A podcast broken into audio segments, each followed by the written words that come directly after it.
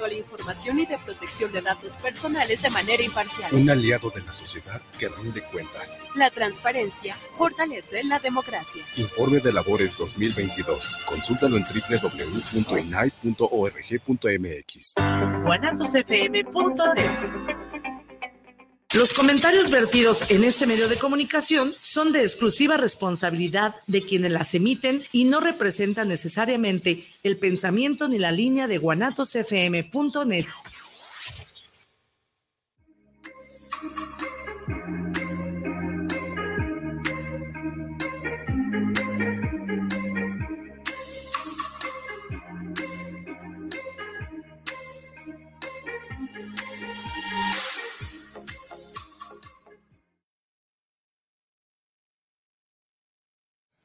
Buenas noches, bienvenidos a esta nueva edición de Con Sentido Común, un programa de análisis, un programa de conversación, un programa en el cual nosotros siempre estamos con sentido social, con sentido de la cultura, con sentido político, con sentido común. Y hoy nos acompaña en estos micrófonos una buena amiga que me da mucho gusto tenerte aquí, que es Mimi Macedo, Noemí Macedo, pero Mimi de cariño para quienes la conocemos. Este, Mimi Macedo que hoy nos acompaña en, este, en estos micrófonos, quien es también la directora general de Fomento Artesanal del Gobierno del Estado, pero que además tiene una historia en la, en la artesanía, tanto de Tlaquepaque y ahora de Jalisco, y que ha proyectado también a nivel nacional su actividad este, una actividad que no todos conocen, una actividad que no todos dominan, pero Mimi conoce todos los rincones del estado, todos los tipos de artesanía y de los tipos de artesanía, si es este eh, fajo piteado, quién hace la diferencia del fajo piteado, las diferentes familias, porque también la artesanía se ha convertido en negocios familiares, donde de familias en familias se van transmitiendo los conocimientos, las técnicas, los negocios, este, las estructuras. Entonces, pues hoy nos da mucho gusto tener en estos micrófonos a Mimi. Mimi, bienvenida a este tu programa. Querido Miguel, gran amigo. Muchas, muchas gracias por el espacio. Gracias. Y como siempre nos acompaña en estos micrófonos nuestro buen amigo Paco Arenas. Paco, bienvenido esta noche a este, a este programa en el cual estamos de lujo con nuestra buena amiga. Claro, Miguel, buenas noches amigas, buenas noches amigos de Guanatos FM y de Consentido Común.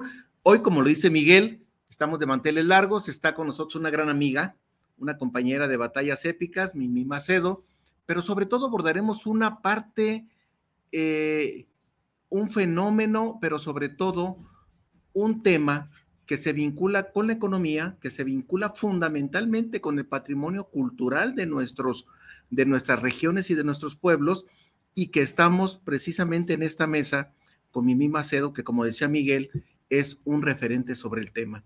Y cómo poder rescatar ese patrimonio intangible de las artesanías y cómo poder recuperar y cómo incentivar a este sector, es lo que veremos esta noche en este programa con una invitada de lujo. Bienvenida, Mimi. Gracias, Paco. Qué gusto verte después de tanto tiempo. Igualmente, el gusto es mío.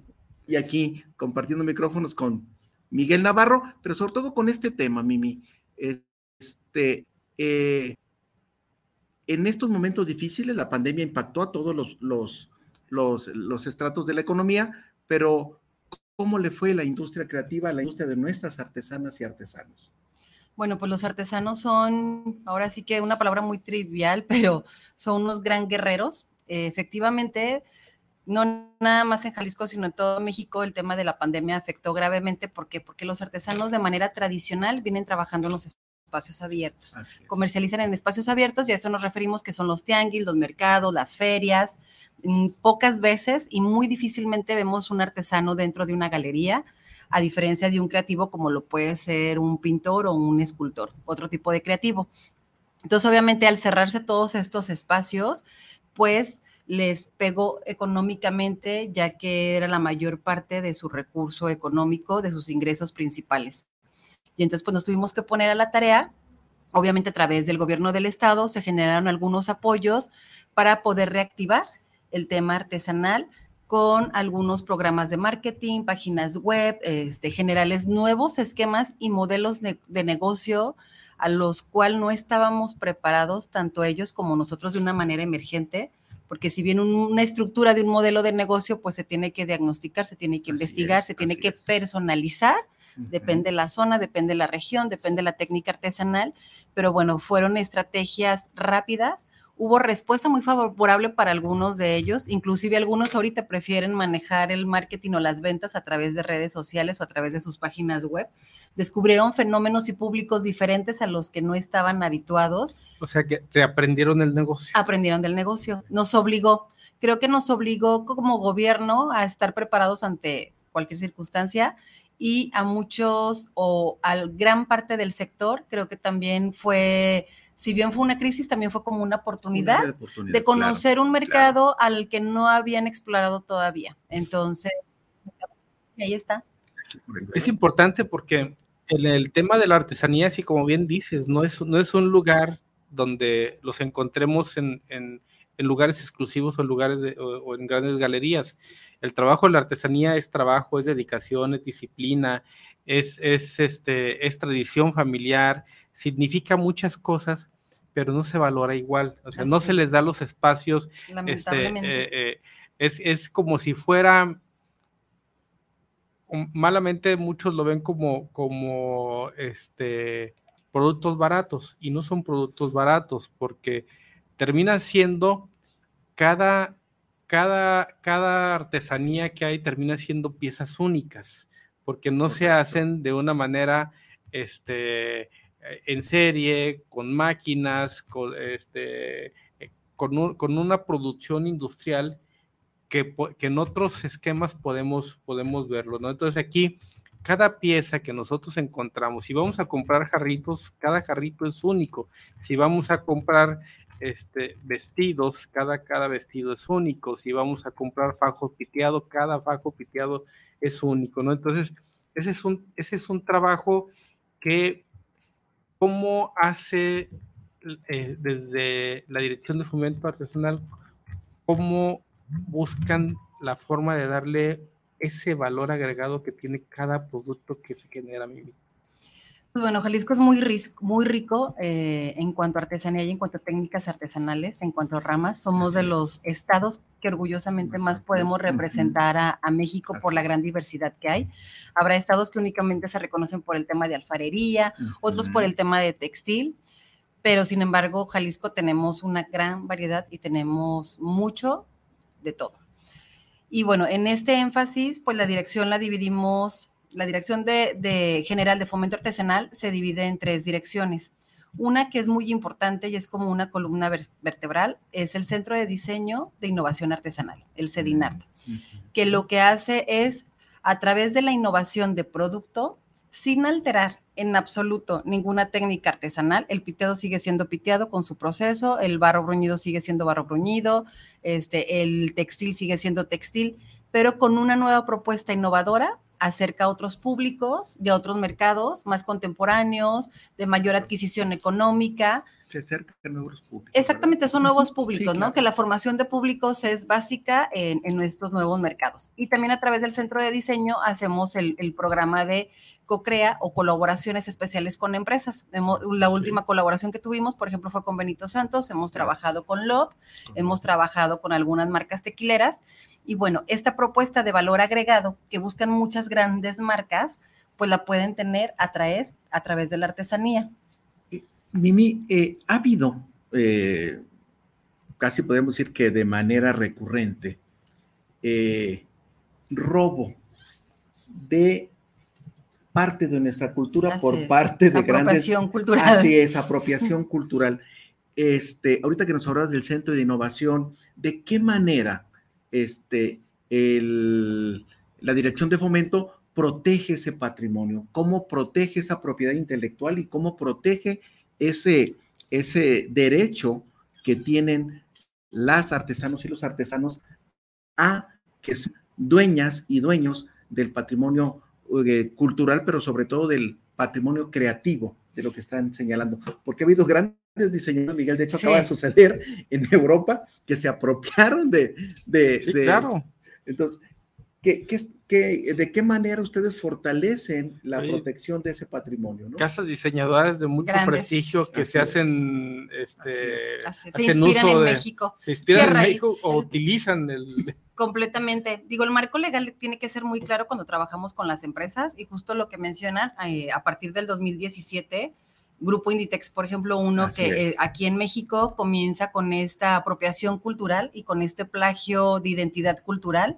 Y bueno, junto con él se viene otra serie de marcas europeas y Mm. otras de, de talla internacional que comienzan todas con la leyenda o el eslogan de inspiración en México, ¿no? Este, hace poco pues una gran diseñadora Así que luego es. salen a la voz diciendo es que estamos inspirados en México. Vaya, Pero es un plagio, es un plagio en Sí. toda la Burdo. extensión de la palabra, es una forma de disfrazar el plagio, ¿no? Eh, completamente. me inspiré, pero esa inspiración es llevarme lo que otros hacen o llevarme la creación de otros, ¿no? y te tenemos que compartir, yo no, yo no particular, Miguel, pero sobre todo Mimi, eh, eh, una preocupación desde el plano, desde el plano legal por nuestros artesanos y artesanos y también por la industria creativa que se está dando mucho en Guadalajara. O sea, eh, estamos hablando de la industria que está vinculada al cine, la industria que está vinculada y de qué manera tenemos que rediseñar el marco legal para poder proteger ese patrimonio. Porque te doy el dato, si les dijéramos que buena parte de las películas de animación que, se, que vemos en el cine, 30 o 40% son de creatividad jalisciense. Así es. Entonces, y vinculado al tema de las artesanías, ¿qué sugieres tú, Mimi, con tu experiencia y ahora con la responsabilidad que tienes de fortalecimiento de este, qué acciones se debe de hacer para proteger este patrimonio?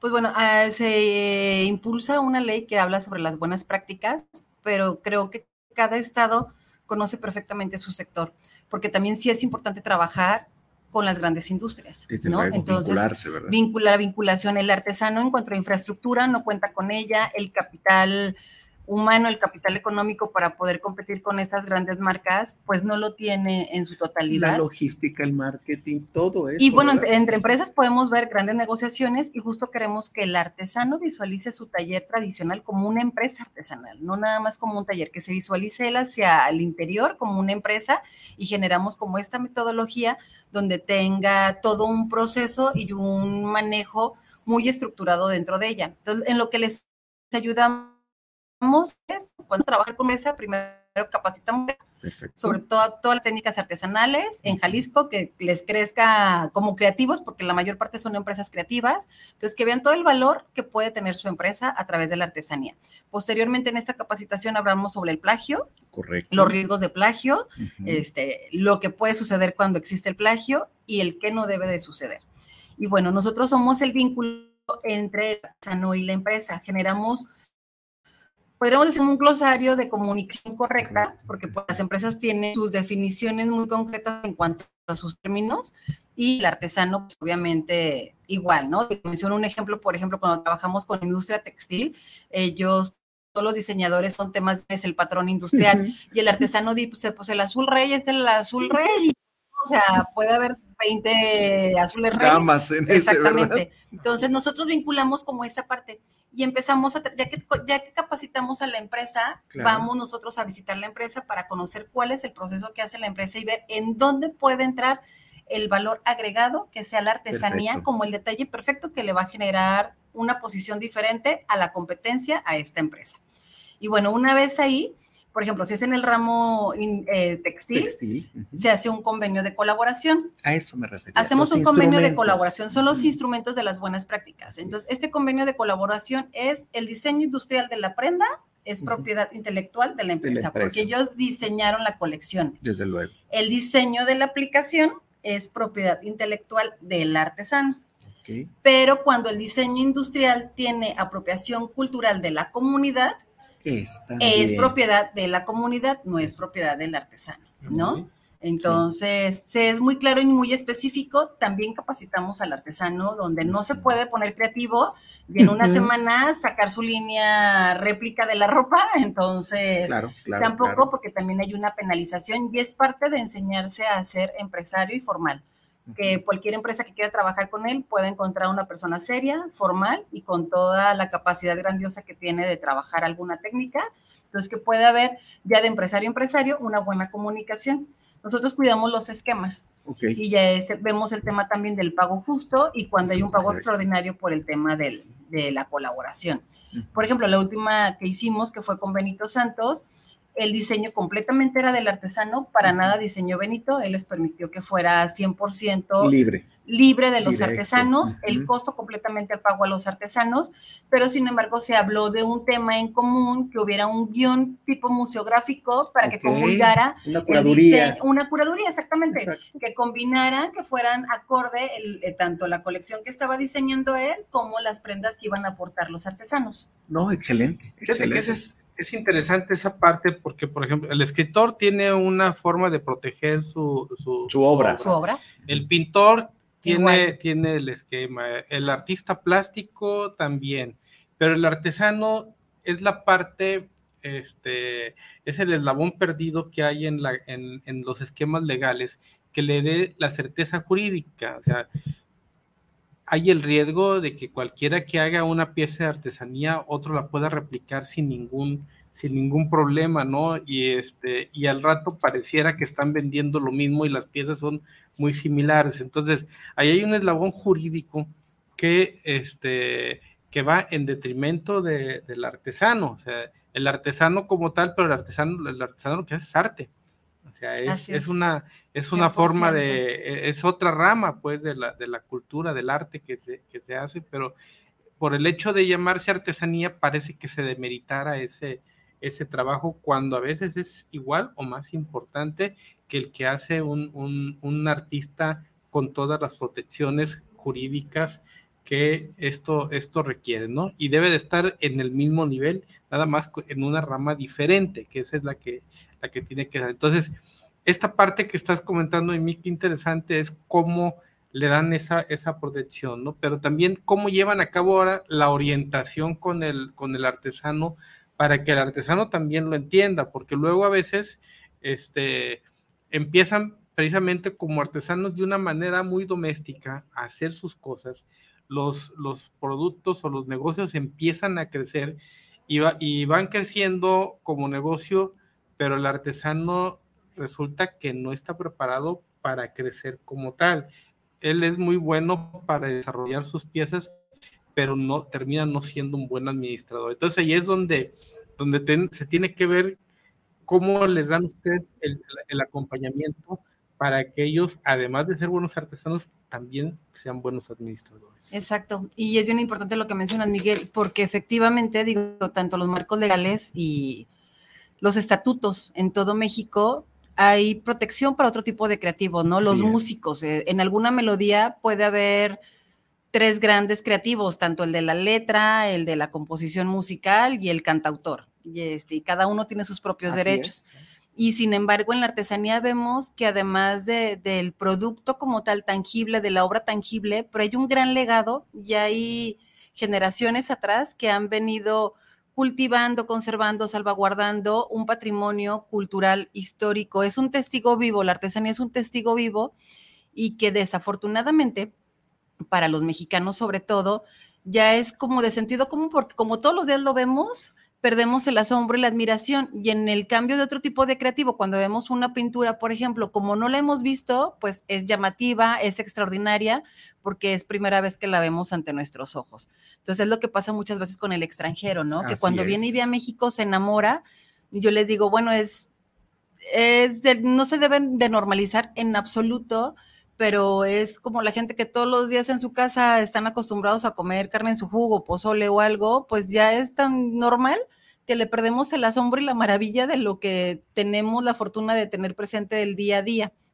Y entonces otra de las direcciones que tenemos ahí en Fomento Artesanal es la dirección de proyectos y programas específicos, donde tenemos un área que es capacitaciones, que es la parte donde estamos todo el tiempo pues apoyando a los artesanos con diferentes temas. Hay capacitaciones administrativas, desde que hacemos generar este convenios de colaboración por ejemplo, con Prodecom, que va a hablarles del. SAT, los buenos términos con el SAT, cómo pueden estructurarse, Claro. este, en qué parte se pueden dar de alta, las ventajas de estar dados de alta, las actualizaciones, varios temas administrativos de contabilidad y demás. Hay otras capacitaciones que van más enfocados al marketing, al empaque, la imagen. Hoy tuvimos, por ejemplo, una capacitación con el personal del INPI, nos hemos sentado con el INPI federal para empezar a trabajar el tema de marca, el registro de marca, la marca colectiva, Así este, es. Entonces, son capacitaciones muy interesantes que se hacen tanto presencial como por Zoom, que también eso nos dejó la pandemia. Entonces, es. ya cualquier persona con un celular puede tener acceso a una capacitación desde, su, casa región. y pueden estar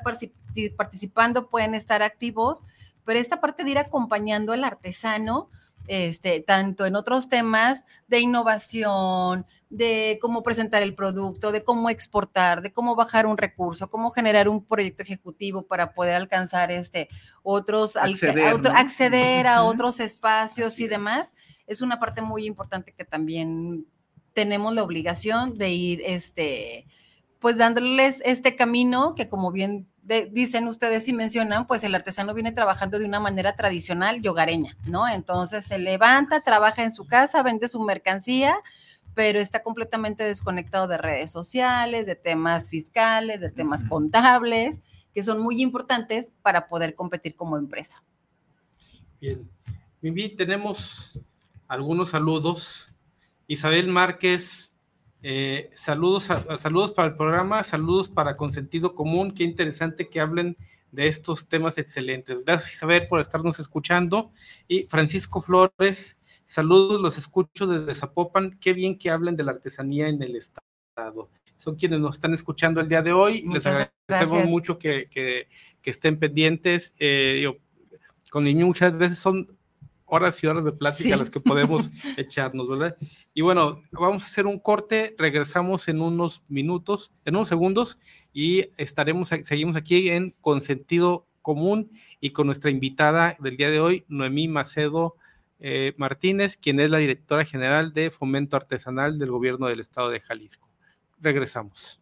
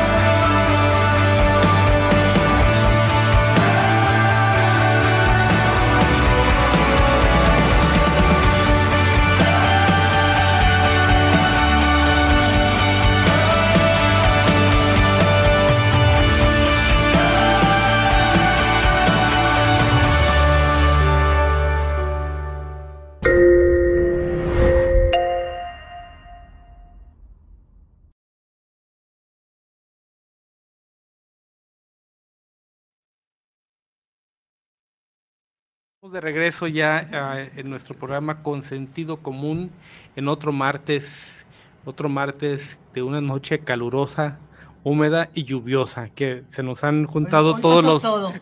todos este y transmitimos desde Guanatos FM eh, para, para Guadalajara y eh, seguimos aquí con, con Mimi en este en esta charla que el tiempo se nos hace muy corto para, para ir, ir hablando de tan tantos temas, pero Paco, adelante.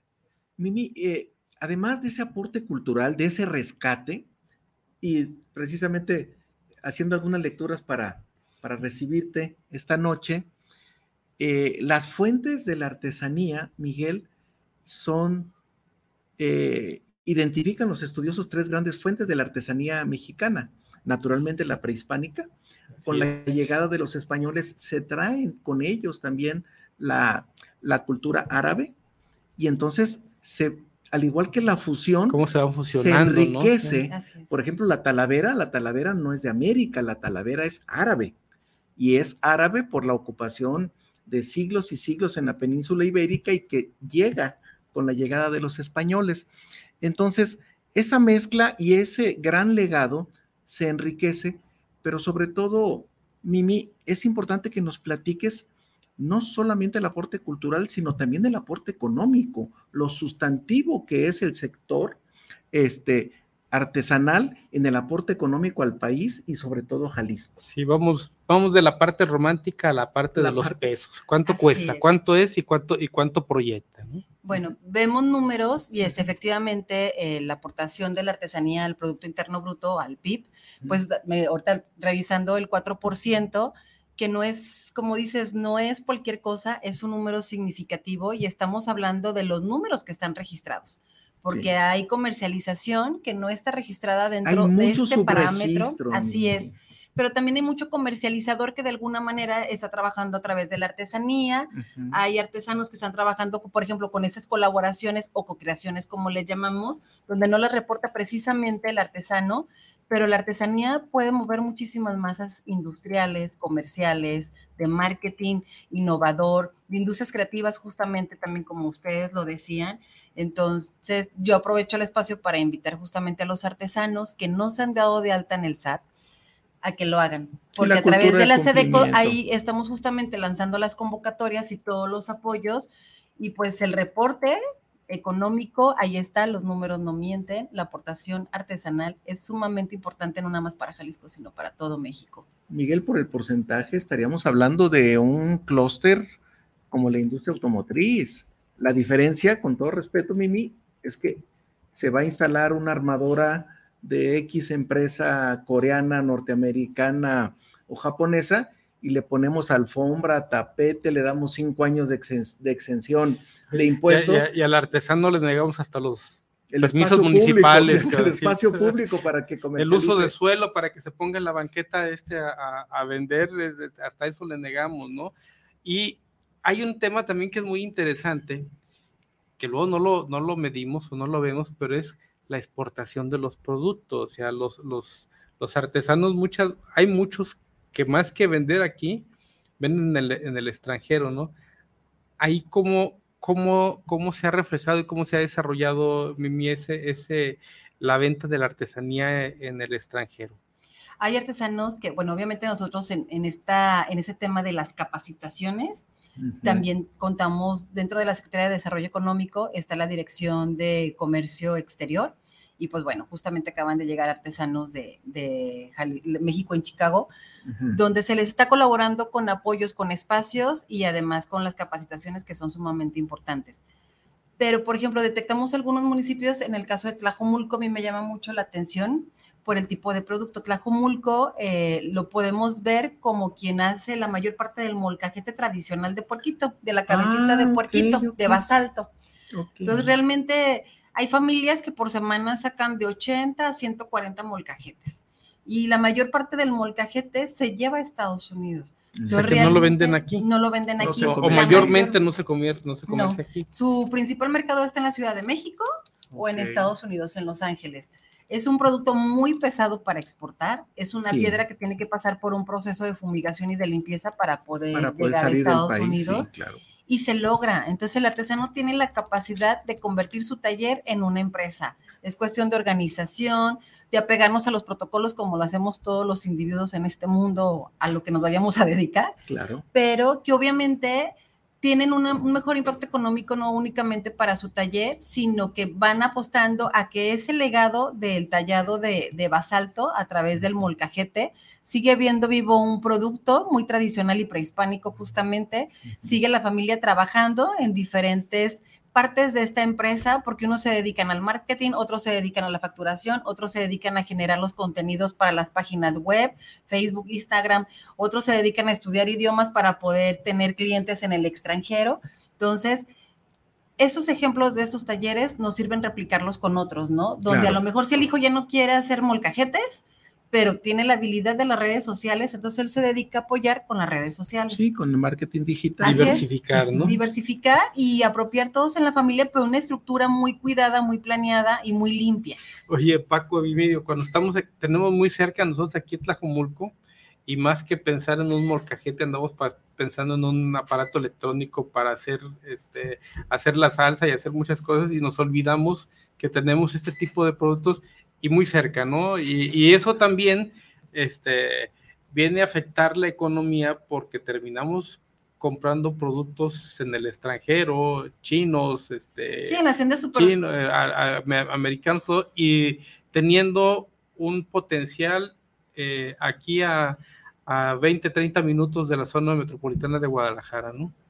Y que además, bueno, es, existe el molcajete tradicional de Porquito, pero a través del centro de diseño se han generado nuevos diseños y los mismos artesanos ya están capacitados, están creando sus propios diseños de molcajetes con complicidad con otros elementos como madera, parota, este, rosa morada, con esos complementos que los hacen más innovadores en producto, pero que sigue siendo el molcajete.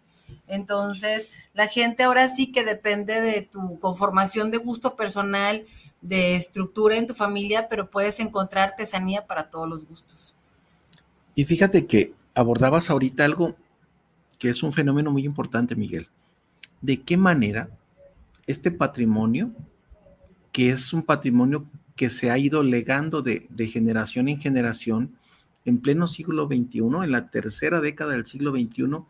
¿De qué manera, Mimi, tú como responsable de la acción de las políticas gubernamentales hacia este sector tan importante, cómo poder seguir manteniendo el interés de las nuevas generaciones y que dimensionen lo que tienen en sus manos?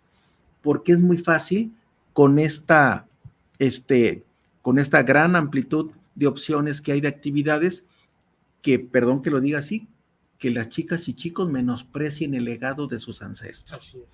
¿Qué, qué, es lo que han venido ustedes trabajando para que esas nuevas generaciones retomen la estafeta y la proyecten con las nuevas herramientas que tú nos has dicho? O sea, el acceso a redes sociales que el día de hoy pueden estar en contacto con un cliente en cualquier parte del mundo de manera directa y que son las jóvenes y los jóvenes los que pueden darle ese aporte a la industria familiar de la, de la artesanía. Este, ¿Cuál es tu diagnóstico? ¿Qué es lo que han venido ustedes planteando para que estas nuevas generaciones redimensionen ese patrimonio, lo atesoren, pero lo reimpulsen con estas nuevas herramientas? Nosotros lo que hemos venido haciendo es vernos como empresa y entonces hay que conocer a los públicos. Hay que conocer a todos los públicos, estudiarlos justamente, analizarlos y ver cuáles son sus necesidades. Y en esas necesidades le apostamos a innovar.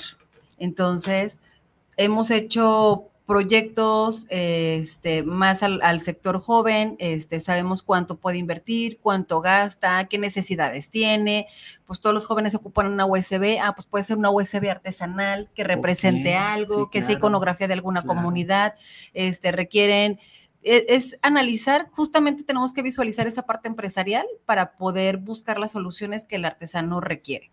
Y justo en esta dirección entonces tenemos un censo artesanal que es lo que estamos, estamos por terminar, ya que lo tenemos como el 90%, cómo debería de estar el censo del estado de Jalisco, porque luego yo me siento con el equipo y les digo, sí estamos conscientes que en nuestros hombros traemos al 125 municipios, tenemos tantas ramas, tantas técnicas, entonces tenemos que tener un censo ejemplar que si alguien nos lo pide, podamos contar con todo lo que necesitamos. Entonces lo que vamos a hacer es subdividir el censo. Vamos a tener identificados quiénes son los grandes maestros reconocidos a nivel internacional, nacional, mundial. Los que tienen los, los grandes maestros, los que tienen los premios, que muchos ya no nos buscan a gobierno y concursan en otras partes del mundo y luego nos damos cuenta que ganaron en Perú, que ganaron en Alemania y están aquí en Jalisco y los tenemos bien cerca. Entonces ocupamos tener quiénes son los grandes maestros, quiénes son los maestros tradicionales que siguen trabajando en espacios abiertos, que su taller sigue siendo familiar, que sigue con su horno de leña, pero que tiene ese gran legado y esa gran capacidad y que podemos trabajar con él. Queremos reconocer al artesano innovador, con quien podemos buscar nuevos productos 100% artesanales sin alterar la técnica artesanal, pero que tiene la capacidad y que él mismo está en busca de nuevos públicos, ¿no? Ahora tenemos un caso de éxito, en la cuarta generación de Colotlán, un Ah, municipio ya. regional de piteado, pero que únicamente se hacía el cinturón piteado. Ujú. Este, para la gente que no ubica el tema regional, pues estamos hablando de un municipio donde la banda suena y todo tiene que ver mucho con el tema regio.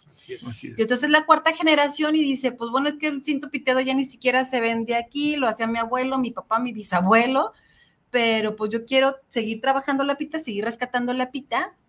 Ellos son el equipo de Coltin y bueno, están haciendo, están muy enfocados, conocen a su público, tienen una línea de bolso para damas, saben qué precio está dispuesto a pagar ese público, una propuesta muy moderna, sin perder el valor de la pita.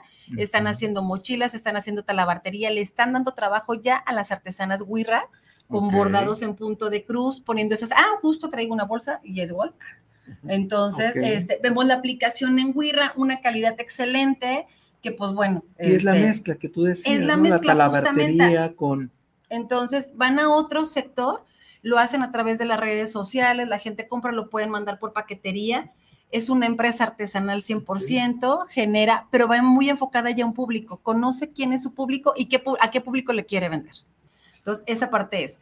Y la otra parte que no se ve explorado y queremos explorar es el tema de la gastronomía artesanal y manejarla por regiones. La gastronomía de la zona norte, la, la gastronomía este, de X lugar y Y, porque luego nos dicen, es que vendo dulce artesanal y ¿de dónde es tu dulce artesanal? Y pues a veces ni es de Jalisco, ¿no? Entonces, mapear muy bien al artesano que se puede identificar en dónde está ubicado y qué es lo que nos va a representar a Jalisco.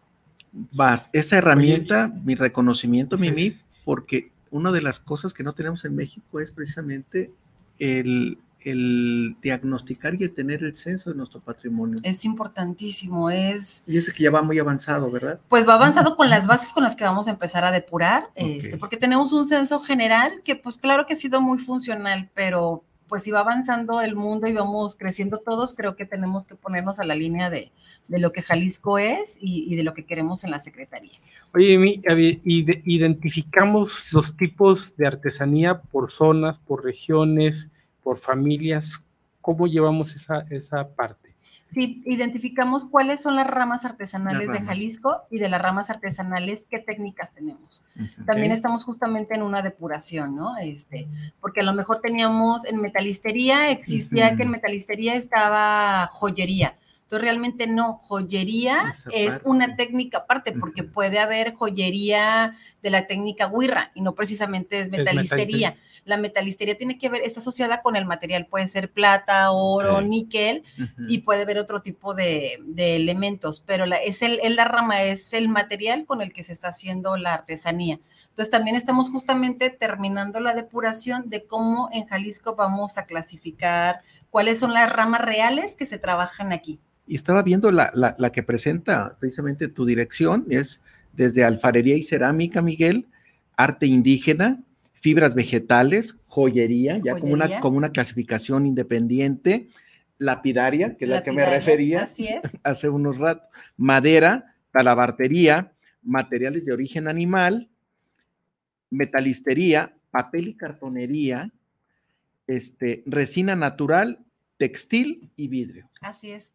Y entonces, por ejemplo, no sé, talabartería, este, pues todos sus derivados, ¿no? Este, en lapidaria, pues labrado en cantera, por ejemplo, Exacto. obsidiana, onix, este, justo lo del basalto que te comentaba hace ratito. Y entonces ya por regiones vamos identificando, cuando ustedes visiten la Casa de las Artesanías, que están invitados los que han ido, cuando llegan al recorrido de la colección permanente, lo primero es, tenemos un mapa de Jalisco dividido en las regiones. Y entonces tenemos el listado de los municipios y ya te dice, en Tuxpan puedes encontrar deshilados, en los Altos de Jalisco puedes encontrar esto, en Tlajomulco puedes encontrar soguería, Exacto. lapidaria, como los principales elementos, o el lacrín del caballo. Y, y a mí me interesa mucho cuando llega la gente, los jóvenes, porque dicen, ah, mira, mi mamá es de tal lado y yo no sabía que eso era de ahí. Por lo mismo, Se porque es como tan, de sentido común que en tu ¿Cómo casa no ves un cinto piteado ganas? volviendo a lo mismo que y dices, nunca te "Ah, imaginas que nunca fue me acordé todo. que mi mamá era de Colotlán y ayer era el cinto piteado, o sea, no, ni siquiera lo relacionábamos. Y, y lo irónico, ¿no? A veces están en el extranjero y allá lo compras. Ah, claro. Sí, ese Pero- sentimiento de, de lo que ya no tenemos ahora sí tan típico y tan común en la mesa, que lo añoramos el, El, mer- el sentimiento. mercado de la nostalgia, el ¿no? de la nostalgia, nostalgia, sí, sí, justamente, sí. Vas al extranjero, allá lo encuentras, lo compras y no le regateas el precio, no lo compras al precio que te dé. Vienes aquí, ves al artesano que está trabajando y le regateas el precio, ¿no? Sí. Eh, Esa, esa, Fíjate que esa qué bueno, qué bueno ¿no? que hablas de eso. tema. A todos los que nos están haciendo el favor de acompañarnos en esta noche, un favor, No no, le regateen. Sí, no les falten el Cuando vayan a comprar un auto a la agencia, ahí regateen. Exacto. Pero nuestras artesanas y artesanos, por No favor, no, le regateen. regateen. Es Sí, es como una, una, buena falta, práctica. es una falta de respeto regatear el trabajo de cualquier ser humano, pero sobre todo cuando hay alguien que lo aprendió con tanto amor del papá, del abuelo, del bisabuelo, y ver todo lo que conlleva hacer una artesanía es un gran, gran trabajo en la técnica que hablemos, en Exacto. cualquiera de las técnicas. Ellos no compran la materia prima en la trapalería y ya nada más llegan y la elaboran. No. Es ir a juntar la piedra al cerro o ir a conseguir el barro, limpiarlo, bailarlo, seleccionar. hay todo un proceso que cuando lo conocemos nos enamoramos y decimos, híjole, de verdad que hay que pagar bien la artesanía. Oigan, Sí. recordarán, no recuerdo el nombre de la película, pero hay una película mexicana en donde llegan unos gringos a comprar una canastita y el, y el precio que se les hace muy barato. Entonces se van, se van a su país y regresan con la idea de hacer el negocio de su vida. Y le dicen a, los, a, los, a los indígenas con los que trataron, digo, oye, necesito que de estas ahora me hagas, este, no, no sé, 500, mil canastitas, digo, va a ser, Muchas. va a ser, te los voy a pagar a tanto, todavía les ofrecían ellos un precio mayor, este, y te vas a hacer rico. Dije, déjalo pienso. Y los trajeron ahí varios días, este, dándole la cotización, y déjelo pienso, y déjelo pienso. Y cuando van por el resultado y le dije, "Ahora sí, ya le tengo la cuenta de esto, y le dicen lo que cuesta, dijo, oiga, es que es muy caro, así no puede ser si me la vendió en tanto. Es- Es que cada pieza es única. Y cada pieza lleva un pedacito de mi alma. Así es. Entonces, eso es lo que tiene cada una de las artesanías, un pedacito del alma del artesano. Por eso no le faltemos el respeto, este, eh, eh, regateándole el costo del trabajo. Acuérdense que son piezas únicas, no van a encontrar en serie. Si vamos y compramos nosotros a la cristalería una taza de cerámica, todas son iguales porque las hicieron en un, en un molde. Pero si vamos a la- con el artesano, taza que compremos, taza va a ser, aunque las veamos iguales, son, tienen una pequeña diferencia. Y esa diferencia que tiene cada uno es el valor que le da La a cada una de las piezas. Y es maravilloso cuando vas con los artesanos, este, hay artesanas, por ejemplo, que me dicen, cuando ya estoy terminando de, de bruñir una pieza, empiezo a hablar con ella y le digo, te va a elegir una familia, vas a ir a un nuevo hogar, vas a lucir maravillosa. y te das cuenta de todo el amor que le ponen en cada obra, ¿no? Este, o hay otros artesanos que, por ejemplo, ahorita que empieza a llover, y es que saco mi losita al sol para que seque, y luego tengo que estar, no me despego, porque luego si cae ahorita la brisita, tengo que volverla a A meter, para que no, se, dañe. dañe. Entonces hay un amor Sí. en cada una de estas obras que aparte llevamos buena energía a nuestras casas o a nuestros hogares. O si vamos a regalar artesanía, estamos regalando algo que significa mucho y que además lleva un valor todavía extraordinario de ser humano.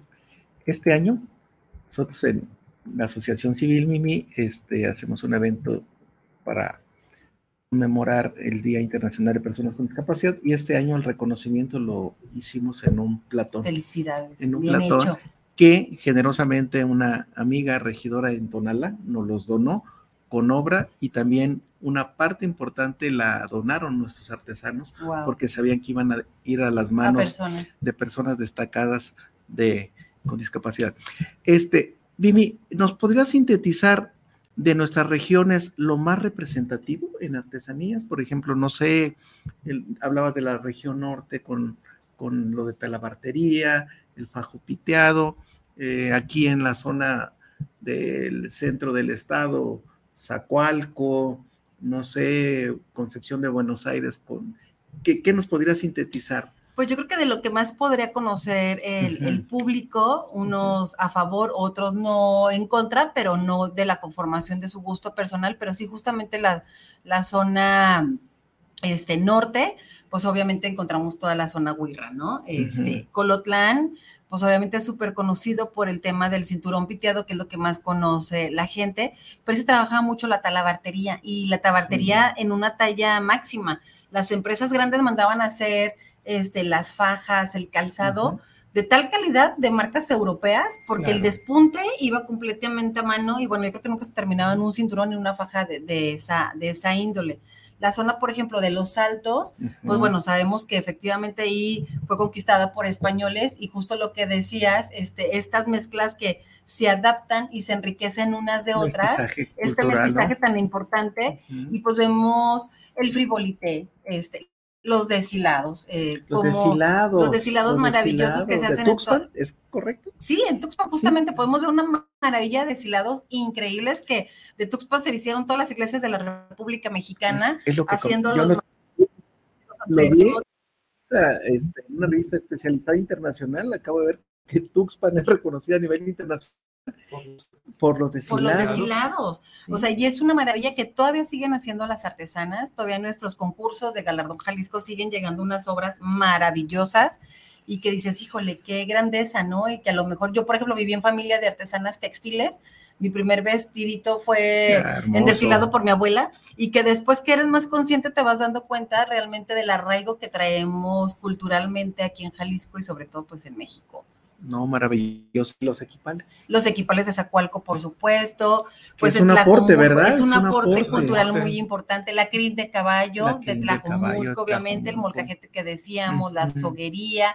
Pues El no se diga. Tlaquepaque Tonalá, el tema de la alfarería, este que es muy, muy importante en Tonalá. Podemos ver técnicas en peligro de extinción, como lo es el barro vetus, por ejemplo, que híjole, ya... Luego, o- o- llega otra, otra dimensión, Miguel. Esto lo hablamos en artesanía, pero como también nuestros alfareros visten las mesas de los restaurantes más exclusivos Así del es. mundo.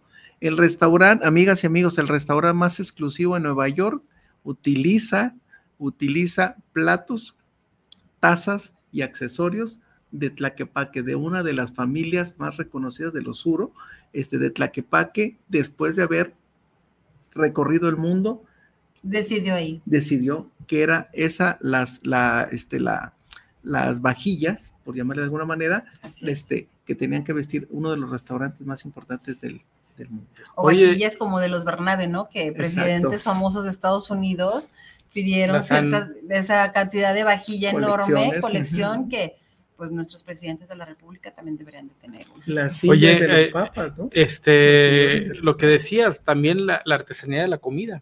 Sí, Esa, yo un tiempo estuve trabajando en la Ciudad de México y era muy común que les llevaba dulce de arrayán.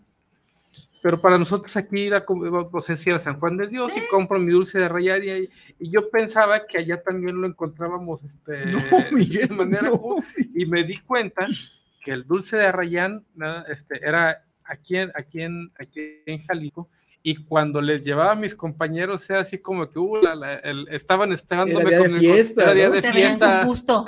Oye, me platicaba el otro Sí. día la maestra Chela de la Vega, una gran amiga, le Sí, mando un claro. abrazo. Este, hablando de metalistería, los, los- los- las ilustraciones de lámina. Entonces su hija vive en Alemania y me decía, se prestan, les presta un nacimiento a los vecinos porque todos Los quieren, se vuelven nacimientos, locos. qué Ah, que hablaste de los otra. nacimientos. Y me hizo recordar que en algún momento este, me tocó llevar artesanos a Rusia y se pierde mi maleta y en la maleta pequeña yo llevaba de regalo un mariachi completo Wow. este, para una de las reuniones que tenía. Dije, bueno, por si me hace falta, porque ya habíamos mandado Sí, la mayor presentes. parte Ujú. y la otra parte iba en la maleta que se extravió. Entonces yo llevaba en mi maleta pequeña pues ese mariachi, ¿no? De metalistería. Pues tuve que hacer duetos porque se lo empezaron a pelear. Terminó en cuarteto. Sí, se lo empezaron a pelear. el mariachi. Y yo les decía, es que es, es el conjunto, o sea, es una obra de tantos miembros, entonces, o sea, no lo podemos separar. Y me decía, no, sí, mira, me decía A mí dame dos. la encargada cultural, le vamos a dar nada más dos al director de este museo y el de acá nomás le vamos a dar uno, ya él le vamos a dar. Y yo, bueno, pues, o sea, pues, Fue la multiplicación de los mariachis. Sí. casi. Oye, mi tenemos, eh, tenemos Algunos algunos saludos. saludos. Este, Valentín García, eh, saludos para el programa, para los conductores por llevar este excelente programa. Eduardo Velasco, eh, saludos al programa desde Zapopan Centro, saludos para la invitada del día de hoy. Muchas gracias. Este, pues aquí está, Mimi, abiertas las puertas para cuando, cuando venga, cuando quieras venir, cuando Gracias. quieras platicarnos Qué de mil cosas. Digo, es la primera visita que, te- te- que tenemos hoy de tu persona en este, en este programa, pero la verdad, la hora se nos va con tantos y tantos temas que hay que tratar. Este, yo les quiero comentar, amigos que nos escuchan, que Mimi es una directora todoterreno. Digo que yo tengo la fortuna de haberla conocido muy joven, Sí, hace y sigue siendo Sigue, joven. sigue siendo Sí, joven. No. No sigue siendo joven todavía, este, y, y- y- y- y me ha tocado compartir y conocer su desarrollo en esta, en este, en esta etapa, verla crecer, desde cómo empezó desde una pequeña oficina de promoción cultural, digo, eh, ah, la he visto ver eh, desarrollarse en otros trabajos, pero cómo empezó desde allí una carrera en este, en este espacio y cómo fue tomando las decisiones que a veces ni idea tenía de cómo las iba a desarrollar, pero lo Exacto. lograba. Y ese, esas de- decisiones que fueron tomando, que fue desarrollando, es lo que la tiene hoy como responsable del fomento de la artesanía en el estado de Jalisco y esperemos verla todavía más, más arriba con esas responsabilidades, Mimi. Sabes que te apreciamos mucho y que, Gracias. y que, Claro, claro. y que claro. reconocemos el trabajo y te reconoce la sociedad. La sociedad te, ya, ya hablar de Mimi y hablar de artesanía es como que ya se hizo el nombre y el apellido diferente al que sus padres le pusieron. Entonces, bienvenida al programa, muchas, gracias. Mimi. Gracias de todo corazón. ¿qué nos quieres, qué les quieres decir a tus artesanos?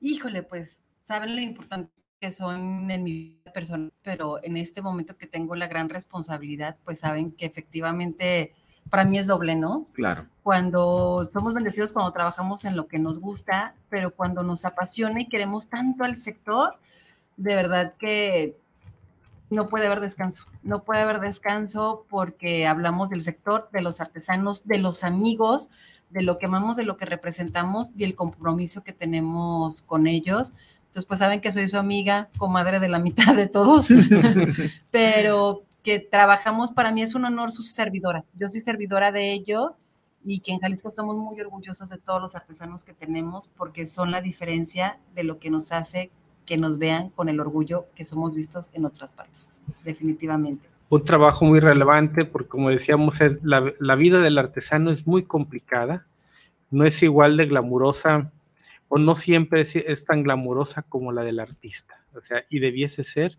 en la misma medida. O sea, hay quienes, ahorita comentaba, hay quienes tienen un reconocimiento internacional, pero tienen que irse afuera del país para que sean reconocidos en otras dimensiones. Ahorita, como decía Paco, también, este, cómo restaurantes en otros países utilizan eh, eh, las vajillas elaboradas por nuestros artesanos y nosotros andamos prefiriendo comprar una vajilla china aquí en Obregón, este, en otro, eh, o, o de otro tipo de material porque nos cuesta barato y se ven bonitas, pero eh, eh, no nos duran lo que debe de durar y sin embargo este tipo de productos los tenemos aquí, los, los tenemos al alcance de, de la mano, de no son tan caros como lo eh, creemos que, que es y sin embargo, como decía Amy, todos tienen un pedacito de amor de cada uno de los artesanos, así es de que eh, vayamos a, a esto, fomentemos nosotros consumiendo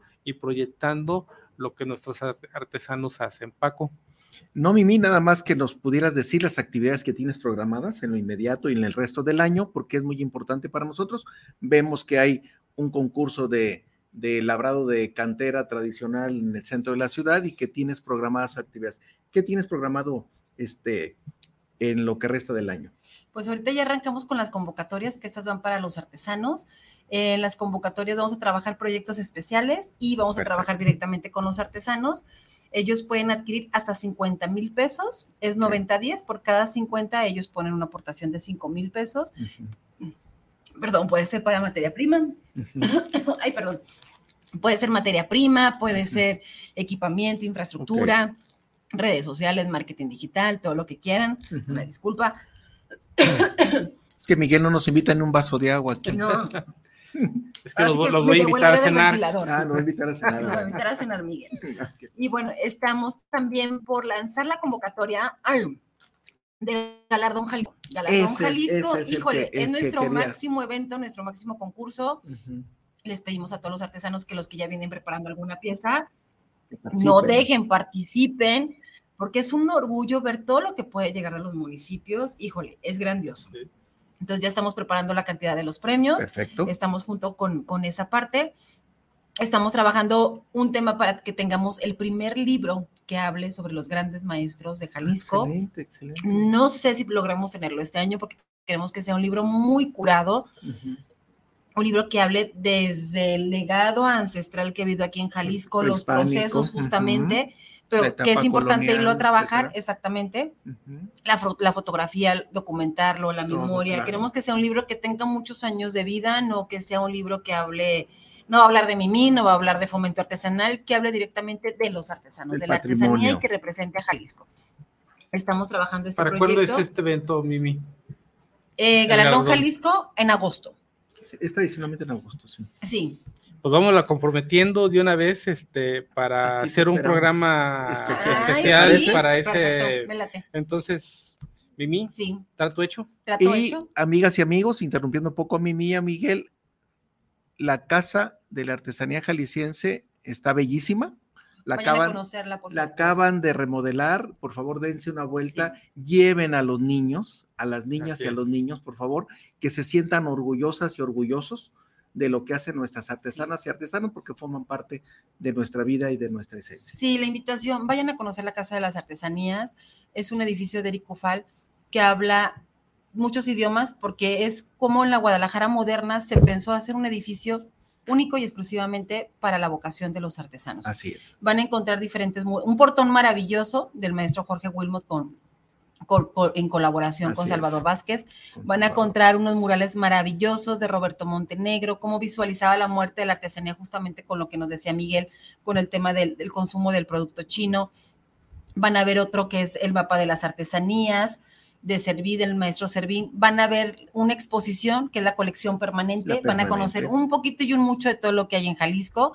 Ahorita tenemos otra exposición que es de mujeres artesanas que estuvo en el Senado de la República, que se llama Desde otro lugar Así es. tenemos otra exposición que habla sobre la innovación de la artesanía, que la van a encontrar ahí también. Estamos conectados con el Parque Agua Azul, entonces es un espacio maravilloso. Tenemos una pequeña tienda que se llama Casa Madre y que el comprar artesanía no nada más apoyan al consumo de la artesanía al artesano, también significan ustedes como personas.